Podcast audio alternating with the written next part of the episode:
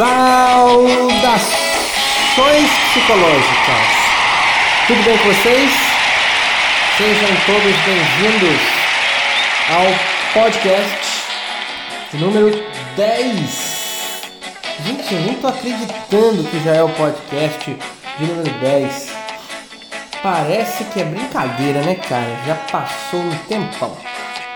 Então já é o podcast número 10 da disciplina de Processos Psicológicos Básicos do Centro Universitário Geraldo de Biase. Vamos lá então é, trabalhar mais conteúdos relativos à memória. Estamos quase no fim do nosso semestre. Então, nesse momento, vamos ao que nos interessa.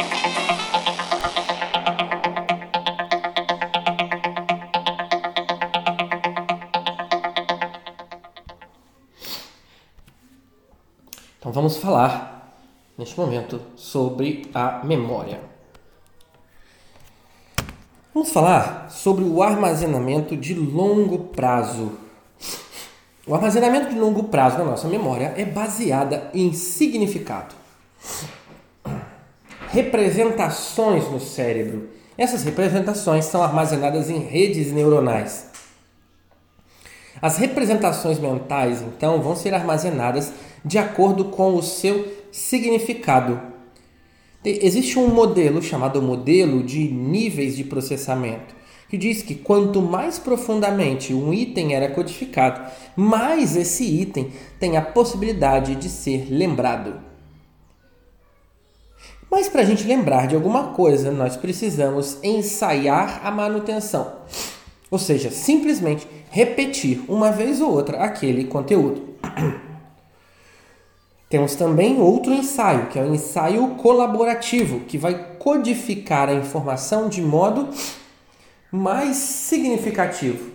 Então, graças a esse ensaio colaborativo, nós podemos codificar de maneira mais profunda ou seja, eu vou pegar essas informações básicas e vou ligar informações básicas a conhecimentos que já estão na memória de longo prazo.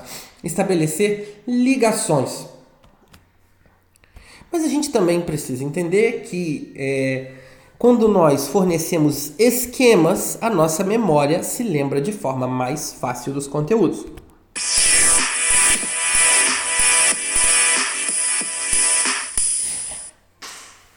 O que, que são esquemas? Né? Esquemas são segmentações, segmentos, recortes de estruturas organizativas né, que a nossa memória de longo prazo tem para que seja mais fácil a gente classificar as informações. Graças a esses esquemas, nós construímos novas memórias, né, é, preenchendo buracos de memórias existentes. Então, o que são esquemas? Vamos é, entender o conceito de esquema nesse momento.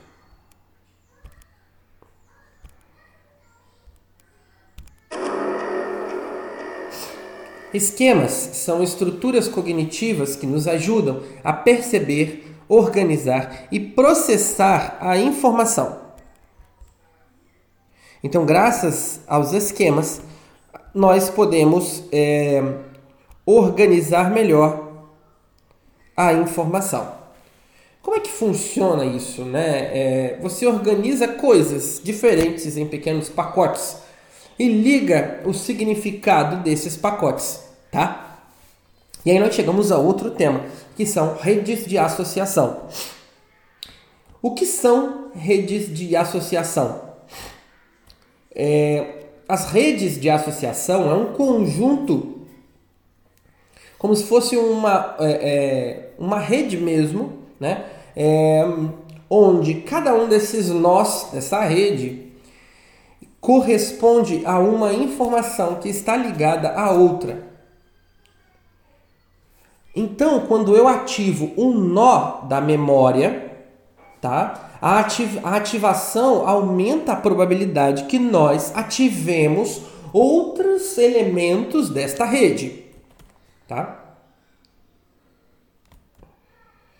Agora, Dentro do processo de recordação, né, de recuperação de uma memória de longo prazo, nós vamos ter as pistas para recuperação. E o que, que são pistas para recuperação? Qualquer coisa que ajude uma pessoa ou um animal, alguma coisa assim, a recordar informações guardadas na memória de longo prazo. E quando a gente analisa esse fenômeno, nós podemos entender o princípio da especificidade da codificação. O que, que é isso? É a ideia de que qualquer estímulo que está codificado junto com uma experiência pode desencadear uma memória para a experiência. Então, logo, né, se você alia esses dois, você pode lembrar mais facilmente dos conteúdos.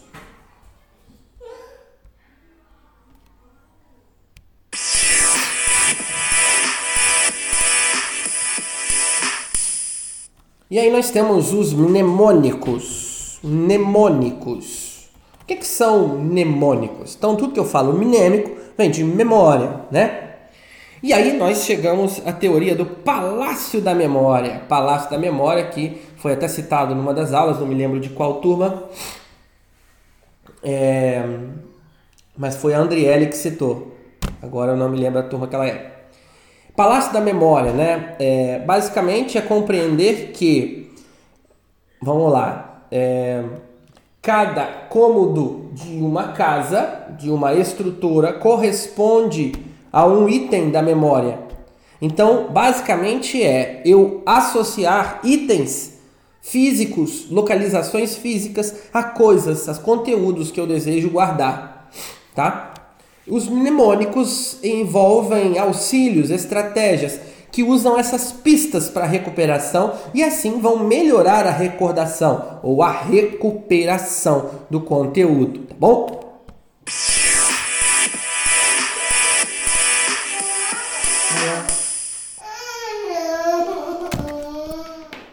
E agora nós vamos entender os diferentes sistemas de memória de longo prazo. Em termos de memória, né, nós temos a memória de trabalho, a memória de curto prazo e a memória de longo prazo. Nós estamos trabalhando nesse momento a memória de longo prazo. Então, quando nós trabalhamos a memória de longo prazo, nós precisamos saber que a memória de longo prazo é constituída de algumas subdivisões, tá? São elas Memória explícita, que é uma memória declarativa, ou seja, eu preciso fazer um esforço consciente, em grande parte das vezes verbal, e uma memória implícita, que é não declarativa. Não preciso de um esforço consciente para isso, né? Geralmente está associado à memória de procedimento ou alguns aprendizados, né? E respostas fisiológicas, tá? É, mas nós vamos ter é, a possibilidade de trabalhar isso melhor em aula. Agora eu vou só dar os conceitos. Então vamos lá.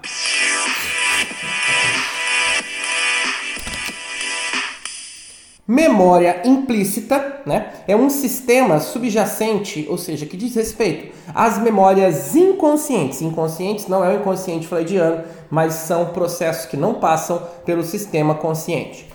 Nós temos também a memória explícita, que é um sistema subjacente às memórias conscientes. Tá? Dentro da memória explícita, nós temos a memória episódica e a memória semântica. Memória episódica diz respeito à memória para as experiências pregressas do indivíduo, tá? E a memória semântica é a memória de conhecimentos, né, sobre o mundo, que nós temos inclusive vocês usam muito a memória semântica para estudar. Dentro da memória implícita, tá? Dentro da memória implícita, nós temos é, um, basicamente, né, memória de procedimentos, andar de bicicleta, dirigir, trancar a porta, jogar tênis, jogar vôlei, enfim, memória de procedimentos, habilidades, hábitos, coisas assim. E, basicamente, condicionamento clássico, que a gente já viu na outra disciplina, que consiste em associar dois estímulos, elicitando uma resposta, tá? Então, a gente tem que entender que a memória explícita requer um esforço deliberado, um esforço consciente e a memória implícita não requer um esforço consciente. Memória implícita, andar de bicicleta, tá bom? Lembrar das coisas que você estudou para a prova que vai vir daqui a duas semanas é o que? Memória explícita, mais propriamente memória semântica, que envolve falar, que envolve é, verbalização e requer um esforço consciente para tal. Tá?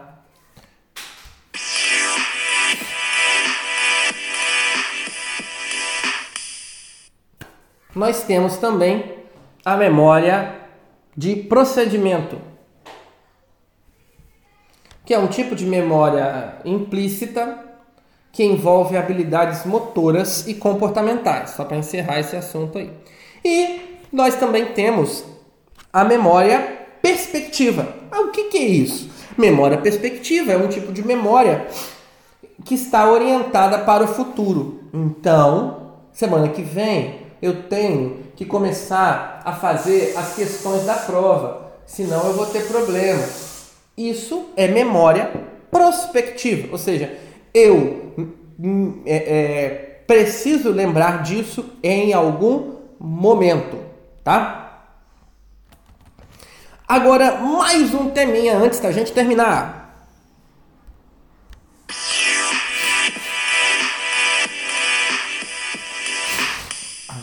Já pensou que às vezes a nossa memória falha? A gente precisa lembrar de eventos, de informações, de procedimentos, de um monte de coisa que às vezes a nossa memória falha. A nossa memória erra, né? E existem alguns é, erros da memória, tá? É, e um psicólogo identificou os sete, que ele chamou de sete pecados da memória, mas pô, que nome feio pro negócio. Mas tudo bem, foi ele que deu. Então, os quatro primeiros pecados da memória é transitoriedade, bloqueio, distração e persistência, que vão estar relacionados ao esquecimento, tá? e, obviamente, rememoração. Os três seguintes são atribuição equivocada, distorção e sugestionabilidade. Então, são distorções da memória. Eu vou elencar aqui basicamente, tá? É, transitoriedade diz respeito à degradação da memória, ou seja, a memória é reduzida ao longo do tempo. Você esquece um filme que você viu no mês passado ao longo do tempo. Outro erro da memória: bloqueio, falha. O bloqueio é uma falha na recuperação. O papai tá gravando e eu não posso bloquear. Fala oi, gente. Fala tudo bem com vocês? Beijo, fala. Fala beijo. Beijo. Tchau. Tchau. Então vai lá. Esse foi o momento de interrupção. Vamos voltar. Sete pecados da memória transitoriedade, que diz respeito à memória reduzida ao longo do tempo, bloqueio, que é uma incapacidade de lembrar as informações necessárias, distração, que diz respeito a uma memória reduzida que vai ser decorrente de não prestar atenção nas coisas. Acontece muito durante a aula. Outra, persistência que é o ressurgimento, a volta daquela memória indesejada, perturbadora, que você gostaria de ter esquecido. Depois, atribuição equivocada, que é atribuir uma memória a uma fonte errada. Depois, viés. Viés é uma influência de um conhecimento atual sobre algo que você já sabe, sobre coisas pregressas. E por último, o sétimo é sugestionabilidade, que é alterar uma memória por causa de uma informação enganosa, tá bom? Gente, agradeço muito para vocês que ficaram até aqui, tá? A gente vai seguir trabalhando esses temas em aula, falta só duas aulas para nós encerrarmos o nosso semestre e fazer as nossas provas. Então, eu agradeço muitíssimo, eu nem preciso falar o quanto eu gosto dessas turmas.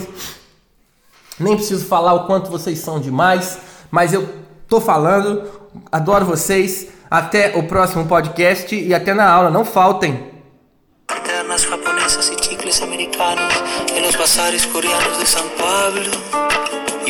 de Filipinas.